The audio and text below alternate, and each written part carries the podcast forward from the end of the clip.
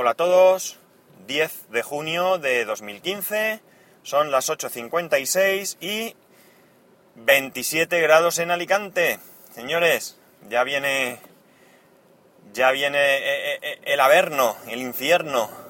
Sé que hay sitios peores, pero aquí lo que nos mata, que también pasa en otros sitios, es la humedad. Al ser una ciudad que está pegada al mar, pues esa humedad nos perjudica bastante.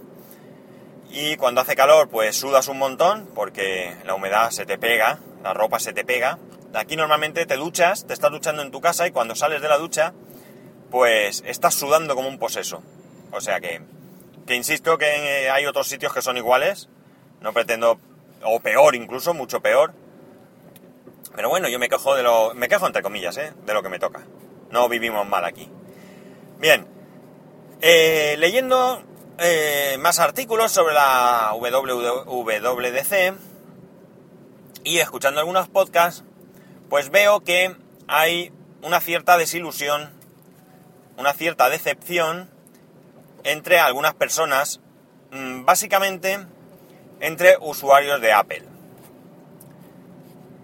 Esto no me pasa a mí, aunque yo entiendo lo que pasa a, estas personas. Eh, generalmente uno espera grandes novedades y cuando no se producen estas novedades, pues uno se queda con una cierta decepción. Tenemos que tener presente que aquí no ha habido ni Apple TV, ni qué sé yo, ni otras cosas que se rumoreaban que podían salir y que no han aparecido.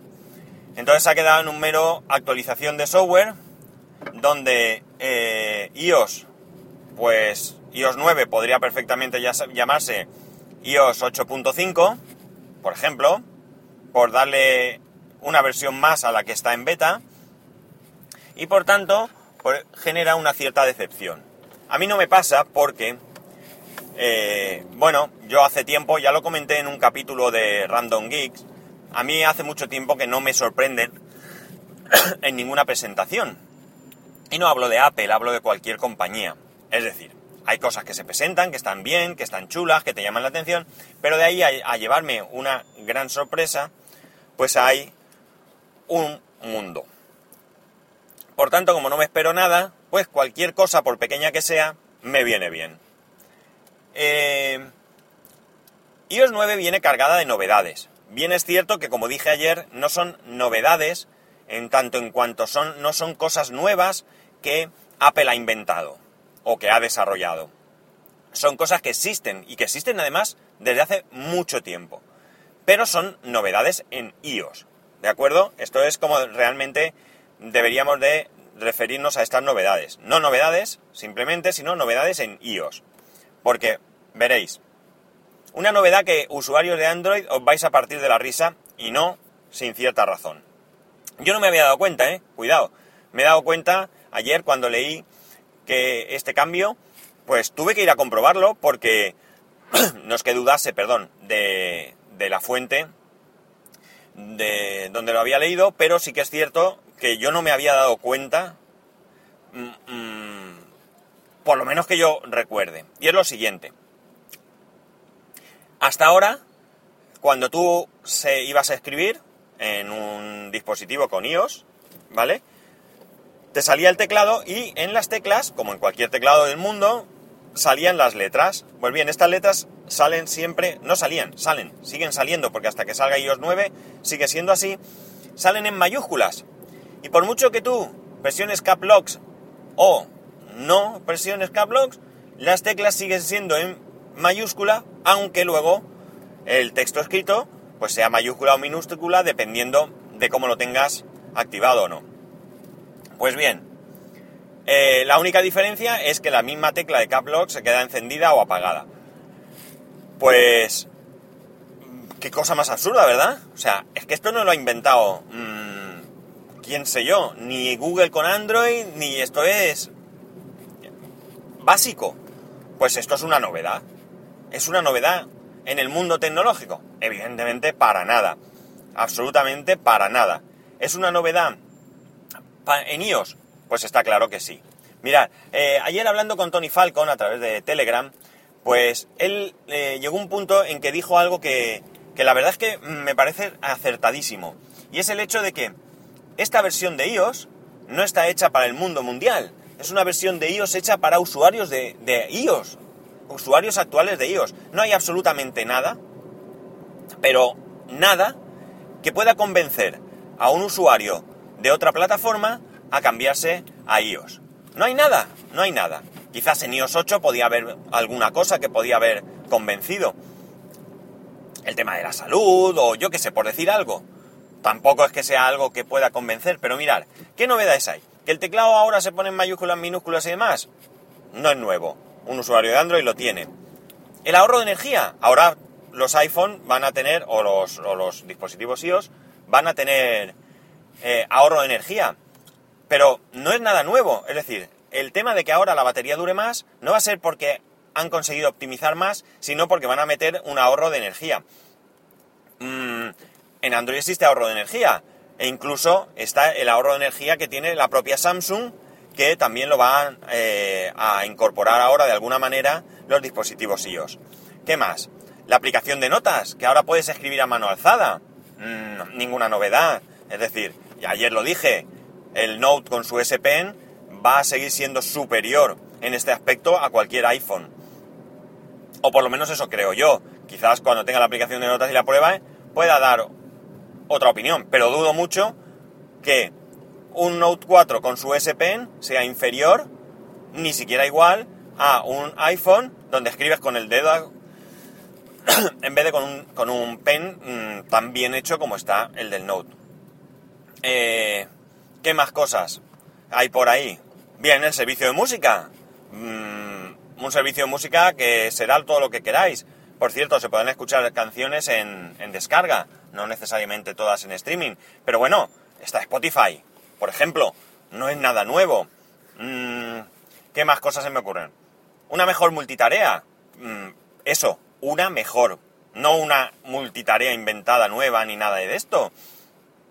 Eh, además, multitarea que no va a ser del todo igual en cada dispositivo, porque ahora es cuando aquello que los usuarios de Android siempre han echado en cara a, Apple, que es que solo tuvieran sus, sus dispositivos un giga de RAM, pues ahora es cuando se nota.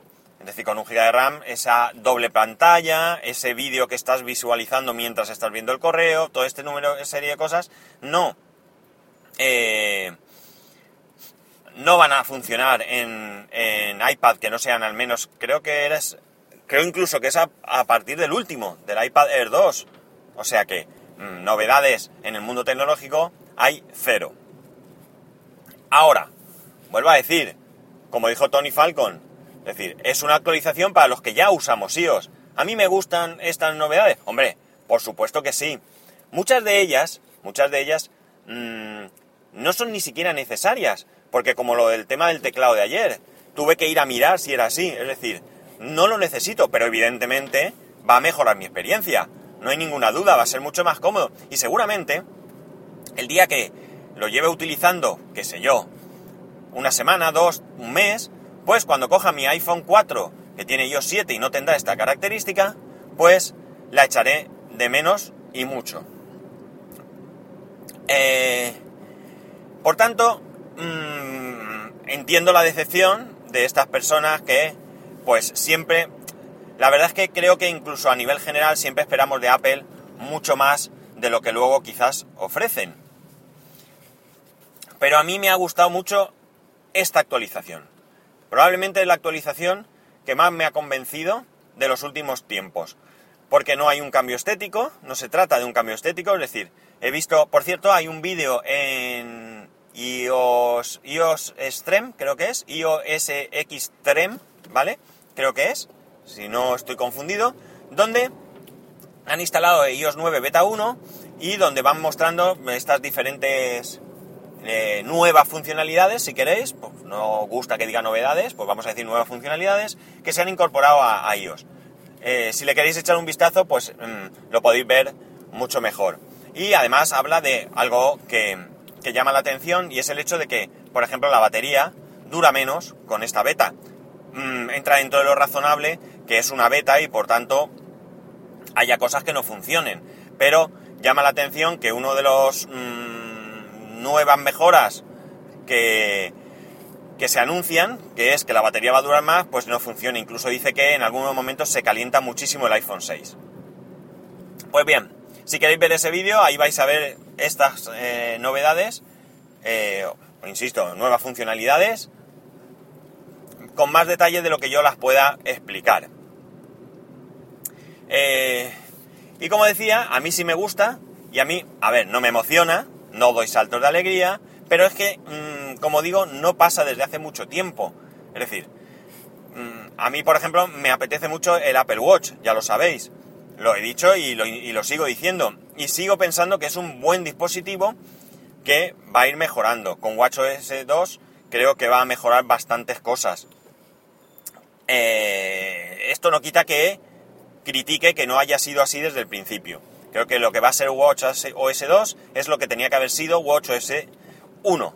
Desde el primer día que el Apple Watch se puso a la venta, tenía que haber sido así. Pero bueno, son decisiones empresariales que Apple a fin de cuentas no es más que una empresa como otra cualquiera, que en estos momentos pues le van las cosas más que bien, pero que se equivoca como todo el mundo. Y poco más, os voy a dejar porque voy a llevar el coche al taller a que le hagan revisión y ya he llegado a mi destino. Así que hasta aquí os cuento la película, perdón, es que esto está súper estrecho. Y poco más. Eh, ya sabéis, para poneros en contacto conmigo a través de Twitter y Telegram en arroba spascual o a través del correo electrónico en spascual arroba spascual.es. Un saludo y nos escuchamos mañana.